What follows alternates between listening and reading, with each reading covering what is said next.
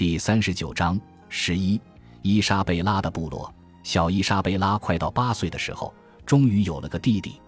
他的母亲伊莎贝拉女王在漫长七年中未曾生育，一直在等待和希冀，因为对王室来说，繁衍子嗣是最重要的责任。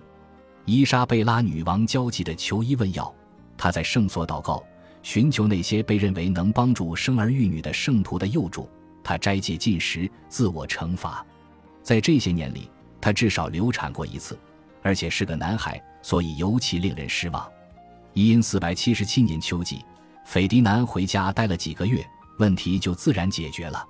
伊莎贝拉又一次怀孕，这让大家长舒了一口气。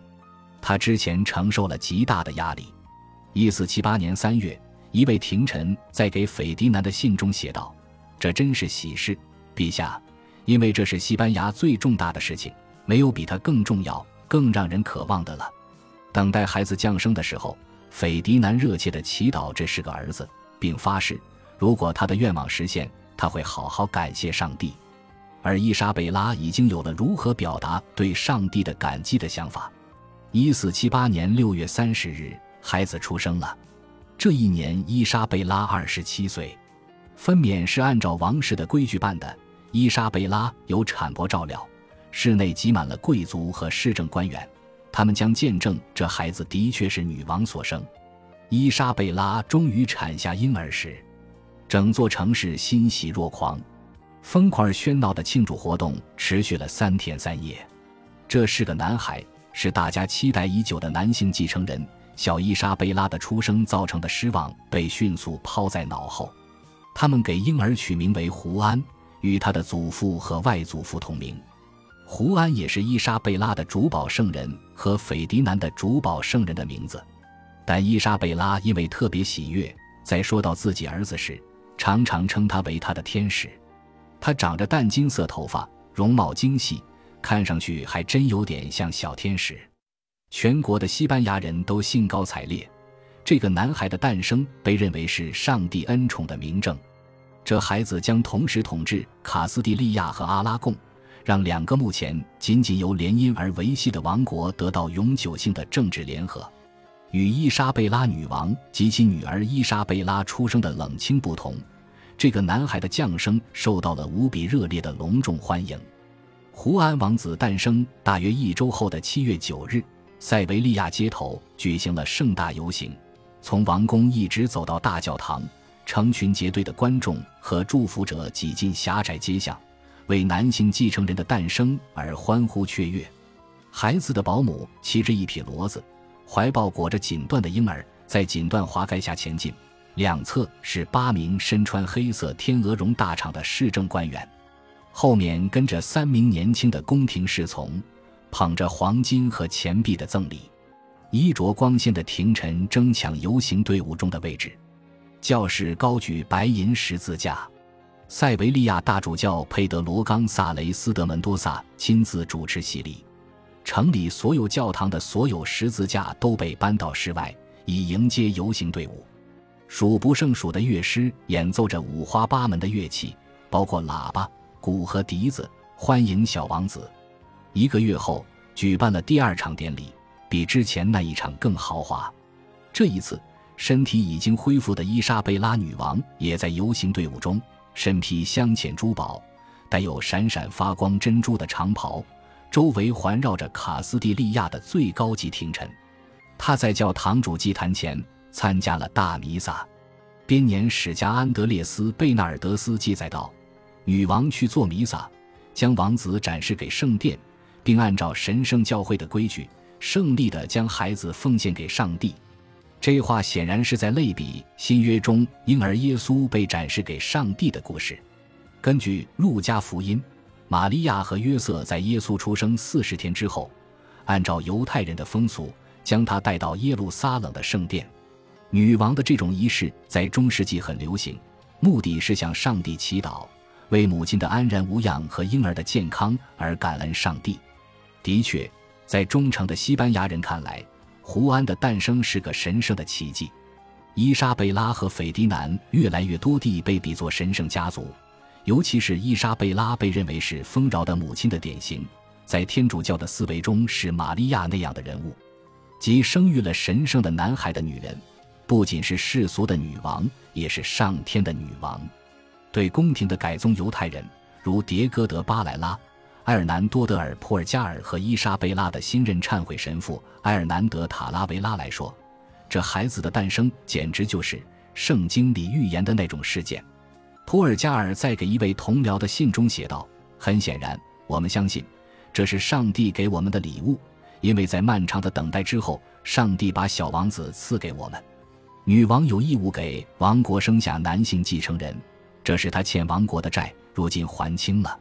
至于我，我相信他一定会成为世界上最受欢迎的王子，因为所有受到热切期待而生的孩子都是上帝的朋友，正如以撒、撒母耳和圣约翰，并非没有理由，因为他们都是在许多祈祷和牺牲之后被怀上并出生的。因为上帝摒弃了恩里克四世的神庙，也没有选择阿方索的部落，而选择了他更喜爱的伊莎贝拉的部落。儿子出生的喜悦抵消了前些年的一些愤恨。伊莎贝拉那么长时间没有怀孕，一点都不奇怪，因为斐迪南在她成为女王之后的几年里几乎一直不在家。首先是针对葡萄牙人的战争，这是说得过去的理由，因为斐迪南常常需要领兵作战。但夫妻异地的时间往往很久，在他统治初期的几个月，伊莎贝拉和丈夫在一起。但一因四百七十五年的余下时光，他们是分开的。因四百七十六年，夫妻俩在一起的时间只有大约十一周，有四十一周是分开的。因四百七十七年、因四百七十八年和一因四百七十九年，他们一起待的时间是每年只有一半。我们很难想象，互相深爱的人会甘愿如此长期分居。一四七五年五月，斐迪南的一封信表明。如今夫妻分居是伊莎贝拉的主意，而不是他希望的。或许是因为他一直在马不停蹄地拼命工作，并奔波忙碌以处理朝政。我的夫人现在很清楚了，我们俩当中谁更爱对方。我看到我在辗转难眠的时候，你还可以快活，因为信使接踵而至，却没有你的信。你不写信给我，不是因为没有纸，也不是因为你不会写字，而是因为你不爱我，因为你骄傲啊。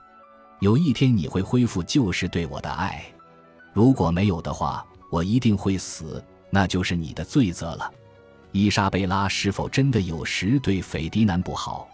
至少有一位观察者说，他对他漫不经心，对他发号施令。一位外国宾客写道：“女王才是君主，国王不过是他的仆人。不管他做出什么决定，他马上照办。他们肯定有过口角。”一四七五年七月，在托尔德西利亚斯，当着别人的面，他们发生了激烈争吵。斐迪南此前离开了托尔德西利亚斯，去讨伐葡萄牙人。敌人来了，严阵以待，而斐迪南的补给不多了，他寡不敌众，决定撤回托尔德西利亚斯，收集补给和增援部队。伊莎贝拉认为这是他的怯战和失败，对他加以苛评，话里带着讥讽。虽然我们妇道人家没有智力去判断，没有勇气去实践，也没有舌头可以说话，但我发现我们有眼睛去看。真相就是，我看到一支大军在托尔德西利亚斯离开了战场。虽然我是女人，也能看得出，有了这样一支大军，我一定能征服世界，因为它包括那么优秀的骑士、战马和士兵。他告诉他，他必须更勇敢。任何事情不开头，就不可能有成效。斐迪南则为自己辩护，说他的兵力只有敌人的十分之一，如果交战，必然造成大量人员死亡。他说，他似乎对他们没有取得胜利而活着回来感到失望，却没有给出更合适的慰藉之词。天下的男人没有一个能让你满意，他愤恨地对妻子说。不久之后，就爆发了托罗战役，至少在实际的层面上，他们胜利了。托尔德西利亚斯的那次争吵不是他们的唯一一次，他们还因为其他女人以及斐迪南对女王不忠而争吵。我们知道的，他的荒淫作乐都是在远离宫廷的地方，比如他回到家乡巴塞罗那，或者在他自己的王国其他地方旅行的时候。但有时他在离宫廷很近的地方也会偷腥。有一个因为擅长勾引男人而臭名远扬的年轻女子，通过与伊莎贝拉的密友比阿特丽斯德博瓦迪利亚的关系，来到了宫廷。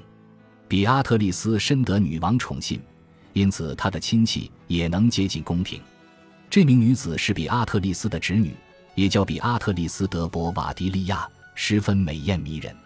她很快吸引了斐迪南的眼球，没过多久就与他打得火热。这名年轻女子的父亲曾是王室狩猎官，这在宫廷引发了许多粗俗下流的笑话。人们讲到情人们跟踪和捕捉猎物，不禁窃笑。有人在年轻的比阿特丽斯的家门上用木炭作画，意大利廷臣巴尔达萨雷卡斯蒂廖内说话的是淫荡的动物。女王恰好有一次经过，看到了这些画。宫廷的一位才子大胆地向女王指出这些话，说道：“陛下。”请看博瓦迪利亚小姐每天打猎时杀死的猎物的脑袋。这句笑话很聪明，但一定让女王感到羞耻和尴尬。感谢您的收听，喜欢别忘了订阅加关注，主页有更多精彩内容。